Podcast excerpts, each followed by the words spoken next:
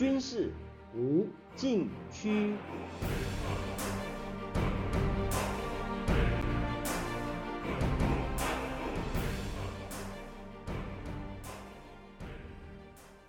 听众朋友们，大家好！您现在收听的是自由亚洲电台的军事无禁区栏目，我是栏目的主持人齐乐意。今天来谈台湾的防卫之道。八月初，解放军围台军演使台湾陷入战略内线态势，台湾防卫面临全新和空前挑战。如何应对？美国智库建议台湾采取刺猬战略，或豪猪战略，或毒蛙战略，名词不同，目标一致，意在吓阻中国对台动武，否则代价巨大，得不偿失。不论刺猬、豪猪或毒蛙，用词形象。但它毕竟不是正式名称。台湾的军事战略为防卫固守、重城贺主，目的在建构与发挥三军联合战力，结合全民总体力量，以远距制敌与重城防卫等贺主手段，创造有利态势，遏阻敌人进犯意图，击败敌人侵略行动，确保国土安全。在建军规划上，以筹建小型、大量、智能、隐身。机动及难以反制的不对称战力，并发展创新战术战法为主，强调不对称作战，避开敌人优势，攻击或利用敌人的弱点及扰乱敌人的作战重心，同时攻击敌人的关键节点，以阻滞其战争计划，破坏其作战节奏，瘫痪其作战能力，充分发挥不对称作战特点。使敌人无法快速结束战争，知难而退。发展不对称战力，往往是以小博大的通例。台海形势更是明显。二零二二年，中国国防预算约两千三百十九亿美元，台湾约一百三十一亿美元，相差十七点七倍。解放军正规部队是台湾的十二倍。以海军来说，中国有两艘航母，大中型水面舰一百三十二艘。是台湾的五倍多。中国传统动力潜艇五十六艘，台湾仅有两艘，差距最为悬殊。从东部战区和南部战区海军来看，大中型水面舰也有台湾的三点七倍，潜艇是台湾的十六倍多。两岸空军的差距也很明显，中国制空机一千六百架，是台湾的四倍多。东部战区加上南部战区制空机是台湾的一点七倍多。中国还有轰炸机和攻击机四百五十架，包括东部和南部战区的两百五十架。台湾为零，没有战略性空中打击力量。以上不包括战略性武器，比如火箭军东风系列短中长程与洲际弹道导弹，以及战略核潜艇与核攻击潜艇。两岸军力相差悬殊，不代表台湾毫无防卫的可能。台湾前参谋总长李喜明指出。参考乌克兰抵抗俄罗斯的经验，台湾不必过度悲观无望。俄军很多坦克、战机遭到乌军标枪和刺针导弹之类轻装武器的反击而损失惨重，就是不对称战争的实践。李喜明强调，台湾更需要优先发展具有高存活能力的小型、大量、分散、机动、精准、致命的低成本武器，运用这些不对称战力。可以让中国的远距攻击优势不能轻易发挥作用，而使台湾得以保存战力，在适当时机实施反击，就像拳王阿里为人所乐道的策略，如蝴蝶般飞舞，如蜜蜂般蛰刺，先确保不被对方击倒，再用连续的蛰刺重创对手。二零二零年十一月，李喜明在美国外交家网络杂志。就台湾整体防卫构想以及如何运用不对称作战发表文章，重新定义胜仗的内涵。只要阻止解放军成功入侵，并对台湾实施政治控制，对台湾防卫来说就是打赢。因此，台湾必须抛弃与解放军打消耗战的传统作战观念，以有效不对称的防卫态势，并结合不对称战力弥补台湾数量上的劣势。阻止解放军入侵台湾，可以想象，台海战争就像一场拳击赛，中国把台湾击倒才算赢，而台湾只要在比赛结束的钟声响起时屹立不倒，就是成功。下面休息一下，马上回来。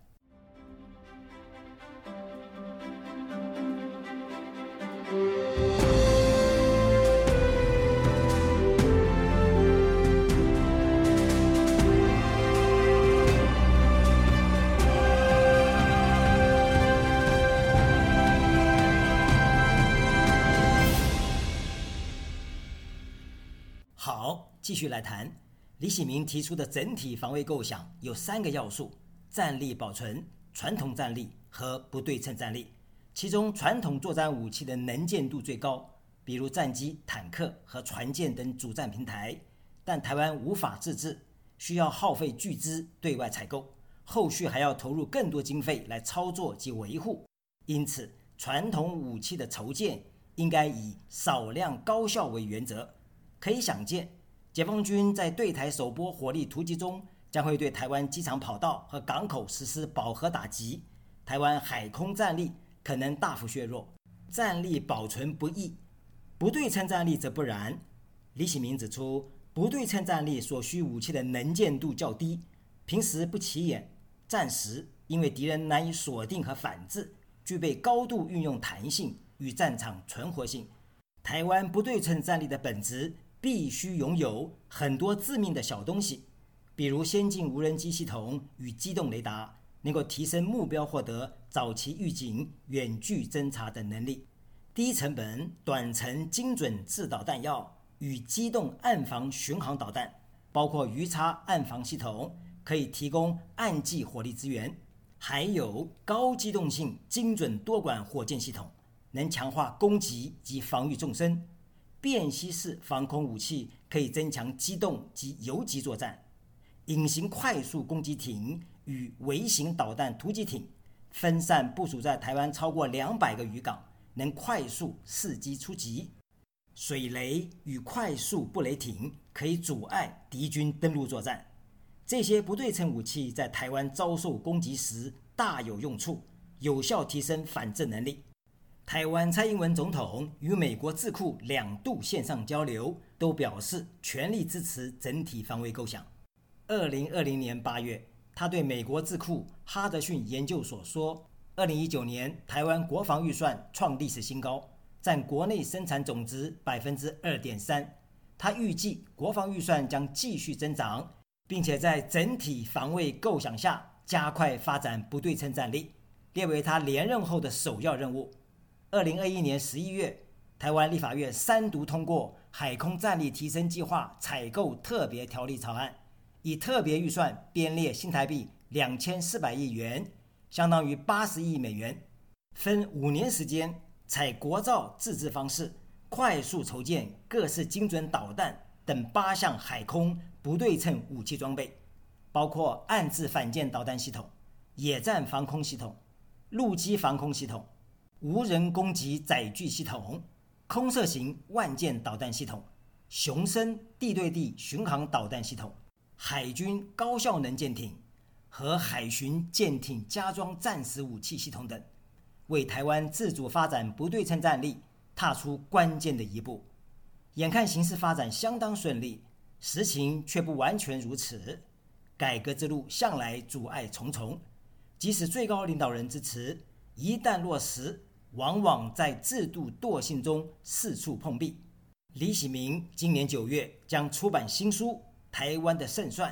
向读者说明台湾应有的防卫之道。他说，担任总长期间，推动整体防卫构想过程遭遇政治及军事上的种种挚碍，这为台湾发展不对称战力蒙上一层阴影。下面休息一下，马上回来。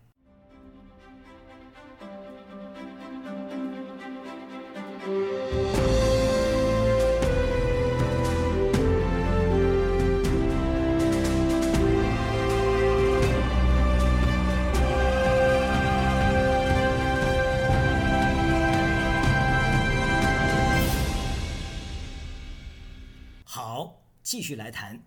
李喜明是台湾少数潜艇出身的高级将领，他曾经在电视专访中指出。他的一些颠覆性想法在台湾遭到质疑，在美国几乎没有人反对。他说：“今天台湾的国防不改变，明天就要尝到苦果。在当前两岸军事对峙的敏感时刻，李喜明的新书预料将掀起一股讨论台湾防卫之道的热潮。以目前公开资料显示，台湾发展不对称战力可能存在三个盲点：第一，主要集中在武器装备和战术战法；第二，战役设想被动；第三，战略层面欠缺考虑。首先来看战略层面，不对称不仅是战力问题，更是《孙子兵法》所讲的“上兵发谋”。不对称作战的目的。是为了达到贺主作用，台湾战力必须以牵动中国东南沿海五省市的经济发展，才能起到最大的贺主作用。毁掉台湾，以中国最精华的东南沿海五省市，也就是江苏、浙江、福建、广东、上海为代价，对中南海的领导人来说，恐怕很难下动武决心。今年七月上旬，中国总理李克强。在主持召开东南沿海省份针对当前经济形势座谈会上指出，东南沿海五省市的经济体量占全国三分之一以上，财政收入占全国将近四成，对中央财政上缴贡献比例近八成，是挑起国家发展和稳定经济的大梁。他还说，五省份吸纳全国百分之七十跨省农民工就业。人数将近两亿四百七十六万人，